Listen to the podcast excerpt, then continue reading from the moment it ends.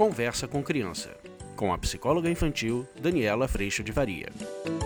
A gente vai dar sequência nessa série de vida online que eu juntei vários temas que vocês trouxeram para mim. E hoje a gente vai falar sobre como manter a paciência com as crianças e a vida, eu adorei, neste tempo de pandemia tão longo. Ai, ai, ai, hein? Vamos falar sobre isso?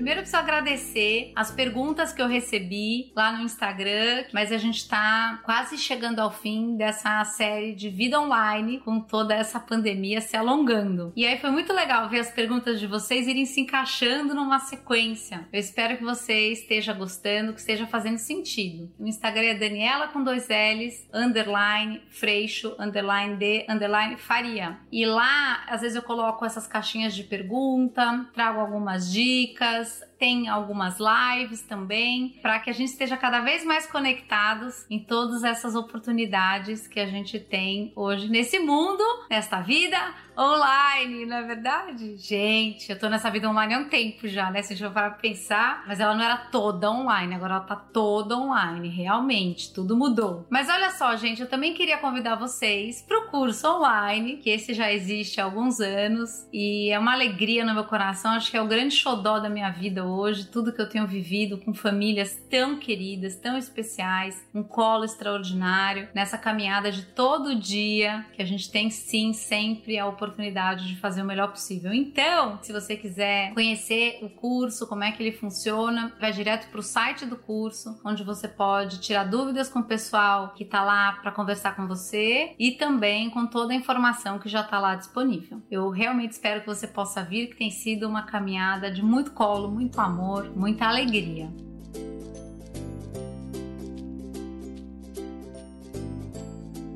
Nesta pergunta tão importante, eu fiz quase que um trocadilho aqui. Como manter a paciência com as crianças e a vida? Eu adorei, eu adorei mesmo. Neste tempo de pandemia tão longo a gente já passou por várias fases, né? Eu já passei por várias fases, você já deve ter passado por várias fases. Uma coisa é assustadora, e aí todo mundo tomando conta, tá, depois vem uma exaustão, aí você cuida mais um pouco, exaustão de novo, aí você se anima, vai dar tudo certo, depois você se desanima. A gente tem passado por muitos períodos, mas realmente essa pandemia tem se alongado. Às vezes é um abre, depois fecha de novo. A gente tá vivendo é algo que a gente nunca viveu antes e uma oportunidade de aprendizado realmente realmente muito grande. Então eu fiz uma brincadeira aqui do versus, né? tal coisas versus tal coisas, porque a gente tem nessa possibilidade opção de por que caminho a gente vai escolher caminhar. E vai fazer toda a diferença para que vida a gente vai ter. Vai fazer toda a diferença para o fato de eu ter paciência ou não. O que quer dizer isso, né? Eu tá entendendo que vida é essa,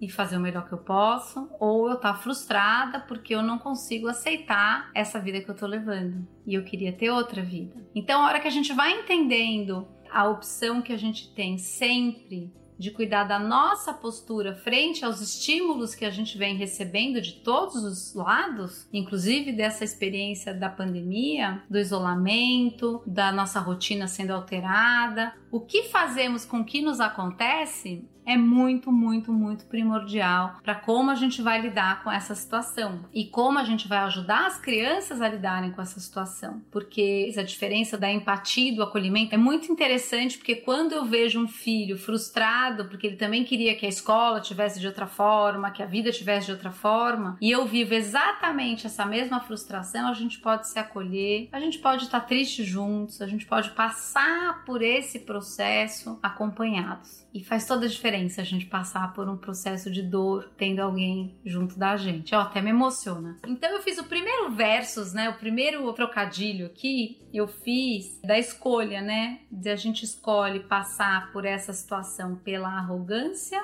ou pela vulnerabilidade? A realidade é que somos vulneráveis, mas o nosso piloto automático e a nossa tentativa é uma postura muito arrogante da gente querer que a vida seja a vida que a gente quer que ela seja. Eu quero que a minha rotina seja a rotina que eu quero, eu quero que a vida em volta de mim aconteça do jeito que eu quero, eu quero que o mundo seja do jeito que eu quero, eu quero que os outros sejam do jeito que eu quero. E a vulnerabilidade de perceber que eu não tenho todo esse controle me dá imediatamente uma outra condição de lidar com tudo isso que acontece além e aquém da minha vontade, do meu desejo. A gente pode optar por esse caminho ou pelo caminho da vulnerabilidade. O caminho da arrogância, normalmente ele traz a gente para um outro lugar, que é quando eu quero que tudo aconteça do jeito que eu quero que aconteça, do jeito que eu quero que seja, a gente vai desenvolver uma outra postura, que é: "Ah, eu podia fazer assim, né? Eu vou fazer então". A arrogância vai levando a gente para onde e a vulnerabilidade vai levando a gente para onde? Vou seguir dessa forma que eu acho que vai ficar mais interessante. Então, desta arrogância de eu querer, eu estar tá no centro do mundo e eu querer que as coisas sejam de determinada forma, a gente vai viver e vai acabar indo automaticamente para uma tentativa de controle. E a hora que eu tô na tentativa de controle, eu vou querer puxar a rédea da vida, o que vai vir muito mais irritabilidade, muito mais força muitas vezes. E nessa tentativa de controle, eu vou tentar controlar para que aconteça do jeito que eu quero que aconteça. E deste controle, a gente vai viver de novo expectativa e exigência, seguido de frustração, porque deste controle do que eu quero que seja do jeito que eu quero, da arrogância de que eu quero da minha forma. Eu vou normalmente numa expectativa muito alta e vou exigir de mim e de todos que estão à minha volta este comportamento que já devia ser sabido, porque é o que vai me dar o controle para que eu consiga que o mundo seja do jeito que eu quero que seja.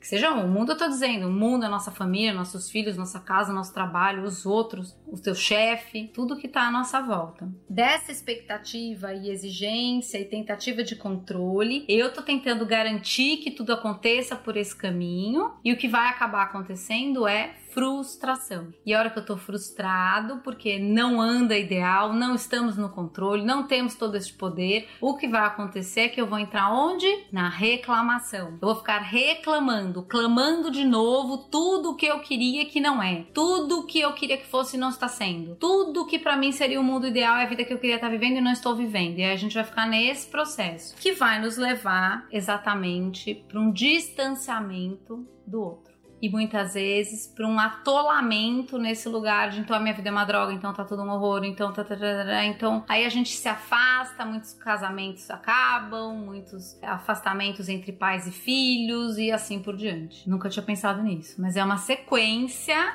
ai, de tentativa de fazer a coisa rodar do jeito que eu quero que faça. E começa por um processo de arrogância de eu achar que tem que ser do jeito que eu quero que seja, certo?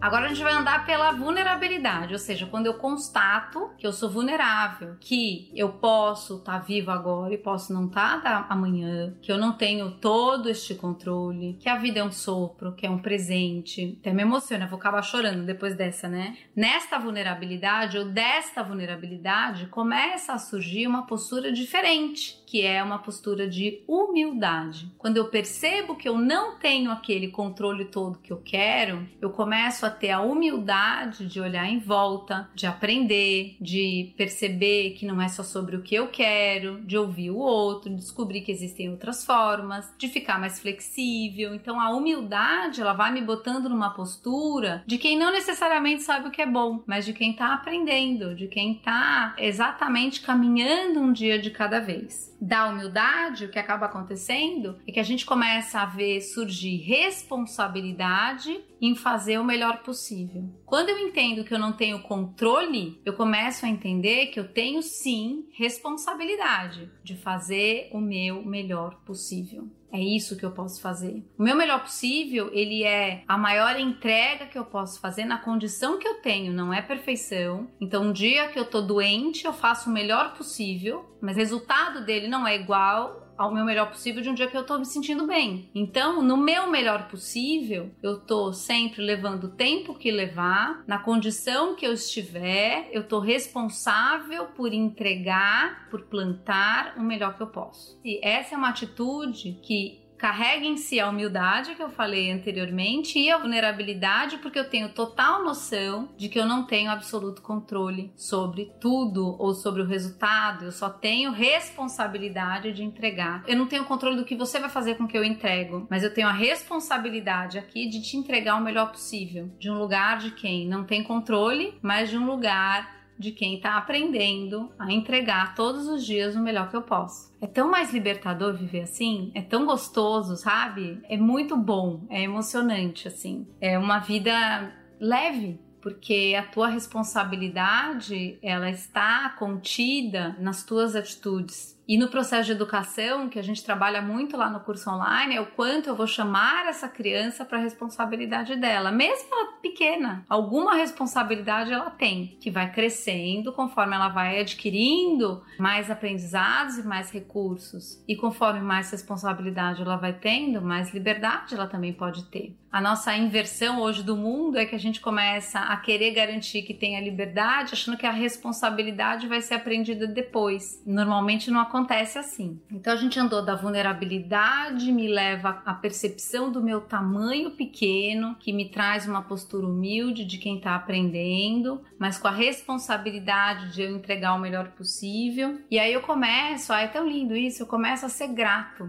eu começo a viver uma postura de agradecimento frente a todas as oportunidades de aprendizado, tanto as boas consequências quanto aquela que eu fiz o melhor possível, mas eu tive um resultado ruim. Eu começo começo a ser grato por toda e qualquer situação, porque em toda e qualquer situação eu estou recebendo informações a respeito da minha postura, a respeito de o que, que eu posso aprender com essa situação e com essa oportunidade. O resultado dessa postura é mais proximidade, porque a gente começa a viver mais acolhimento com a dor do outro, com o melhor possível do outro, com a falha do outro, porque eu começo a compreender esse estado falho como nossa condição humana e começo a compreender o convite à responsabilidade como um processo de aprendizado.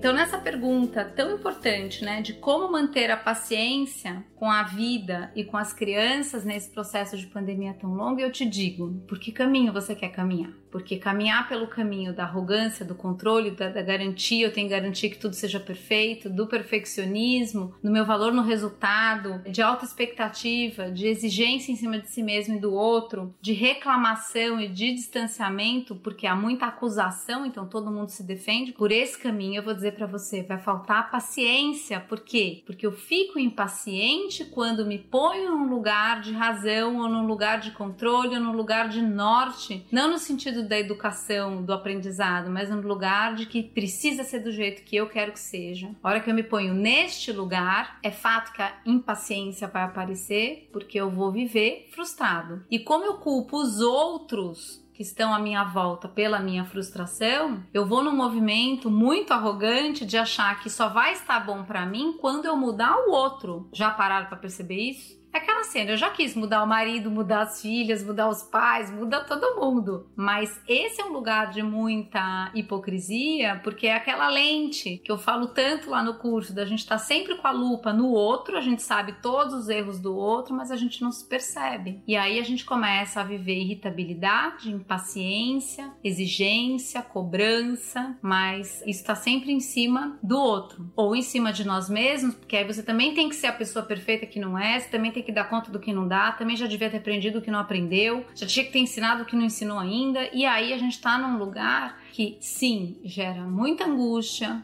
muita briga, muita disputa, muita frustração e muito distanciamento. Mas a gente pode caminhar por um lugar onde eu constato a minha vulnerabilidade. Eu acho que a hora que todas as situações, né, todas as estruturas de segurança que conhecemos na pandemia são varridas, né, a gente tem que praticamente começar tudo diferente de outra forma, a gente começa a entender o quanto a gente botava as nossas seguranças em situações efêmeras, em condições efêmeras que podem sim ser levadas pelo vento, como foram. A hora que a gente põe a nossa segurança na necessidade de Deus, que é imutável, que não muda, a gente começa a ter a sustentação no lugar certo e começa a ter colo e aconchego para lidar com todos os desafios que vão vir. E aí, como é que a gente lida? Vida com esses desafios, né? Começa a vir mais paciência, por quê? Porque eu me vejo vulnerável também, eu não me vejo com controle de nada, eu começo a ter mais paciência comigo, das minhas próprias falhas, que eu começo a enxergar, que antes eu não enxergava, eu começo a ter mais paciência com a falha do outro, eu começo a ter mais compaixão e acolhimento, porque antes aquilo não devia estar acontecendo, porque você já devia ter aprendido, ou eu já devia ter te ensinado, e agora eu posso olhar para o outro e dizer, eu também, às vezes é tão difícil, vamos ver o que a gente pode aprender hoje para fazer amanhã melhor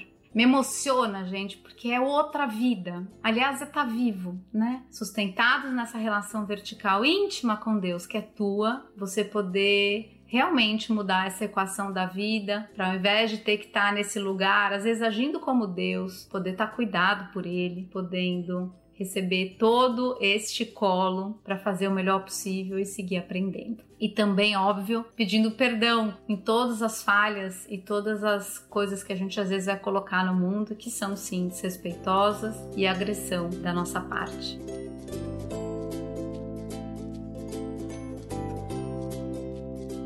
Então, para quem me fez essa pergunta, eu agradeço tanto que me deu a oportunidade de parar e refletir. E essa é muito a vida que eu tinha, uma vida de muita arrogância. E hoje, graças a Deus, eu tenho uma vida muito mais leve nesse processo de aprendizado e com essa noção muito clara, com a lupa no meu coração do quanto eu falho, sou falha e vou continuar falhando todo dia, porque nesse espaço de me perceber tão falha, a humildade permanece no coração. Porque se eu desse conta de tudo, mesmo fazendo de outra forma, de qualquer forma eu ia acabar arrogante do mesmo jeito. Então, essa lupa no coração, apesar de doer perceber as nossas próprias falhas, ela é muito importante, porque nos mantém pequenos. E eu espero que a paciência possa brotar no nosso coração conforme a gente vai se percebendo cada vez mais falho. E é isso que eu vejo acontecendo com as famílias que eu acompanho aqui no consultório ou mesmo no curso online. A gente começa a ter uma proximidade através do amor e da compaixão que são um presente assim incalculável da saída desse lugar de tanta arrogância e tanto controle. Se fez sentido para você e você quiser uma caminhada com toda a escola, vem para o curso. Mas eu agradeço muito a tua presença aqui e agradeço a Deus no meu coração por toda a paz que Ele trouxe. Um beijo, fica com Deus, a gente se vê na próxima. Tchau! Você acabou de ouvir Conversa com Criança, com a psicóloga infantil Daniela Freixo de Faria. Mande seu e-mail para conversa@danielafaria.com.br.